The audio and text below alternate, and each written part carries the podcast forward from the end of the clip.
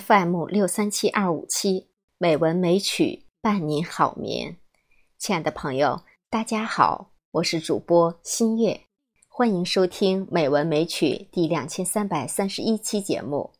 今天晚上我给大家带来一首散文，名字是《背影是一种风景》。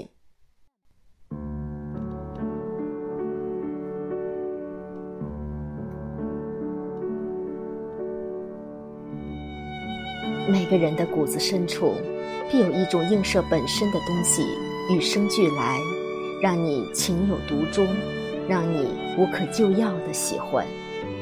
于我而言，一篇文字就是性灵的最好诠释，一份孤往就是内质的最佳呈现，一个背影就是灵魂的最美画屏。背影总是很简单。总是很诗意，总是很孤零，总是很有故事。背影里有开心，有彷徨，有忧伤，有诗和远方，更有对生命的思索。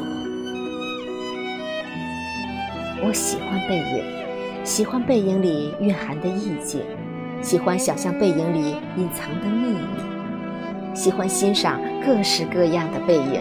更迷恋随时随地影上自己的背影。儿时读朱自清的《背影》，似懂非懂的年龄，只能朦胧地感觉到，背影是一种深似海、重如山的拳拳父爱。后来独自出外求学，渐渐感受到，背影也是慈母手中线，游子身上衣的浓浓母爱。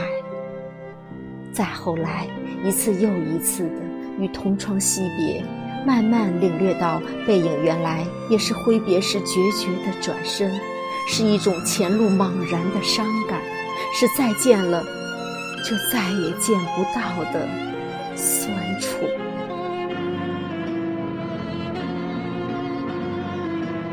背影是一首承载记忆的歌，当岁月远去。当往事随风，当少年不在，那些童年的往事，那些有关青春的故事，那些曾经来过生命里的人，若干年后，无一不幻化成一抹或远或近的背影，无一不演变成一首难忘的歌。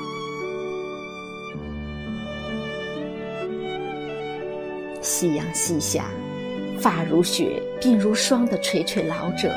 手拉手搀扶在晚霞映射下的小径上，凝神注目他们渐行渐远的蹒跚背影，不禁惊叹：这画面就像一首诗，就像一首歌，更像一幅画。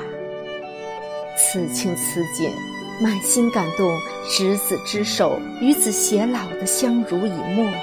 更是浮想联翩起自己有朝一日的迟暮梦蝶。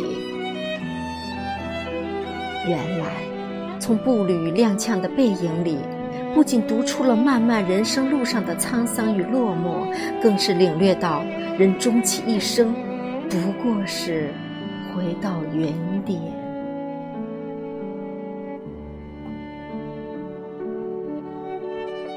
背影。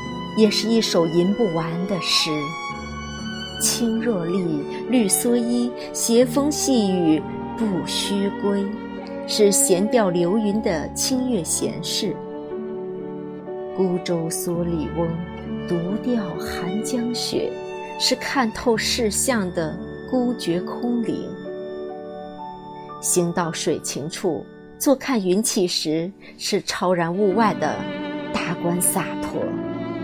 采菊东篱下，悠然见南山，是远离市井的俊逸自在。背影，更是一本无字的书。想要读懂一个人，就先去读他的背影吧。背影里反映出人的信息是不经意的，没有任何造作和伪饰。有人说，当你开始迷恋上某个人的背影。你与这个人冥冥中必定存在着某种或深或浅的生命交集。好了，亲爱的朋友们，今晚的节目就到这里，祝你好梦，晚安。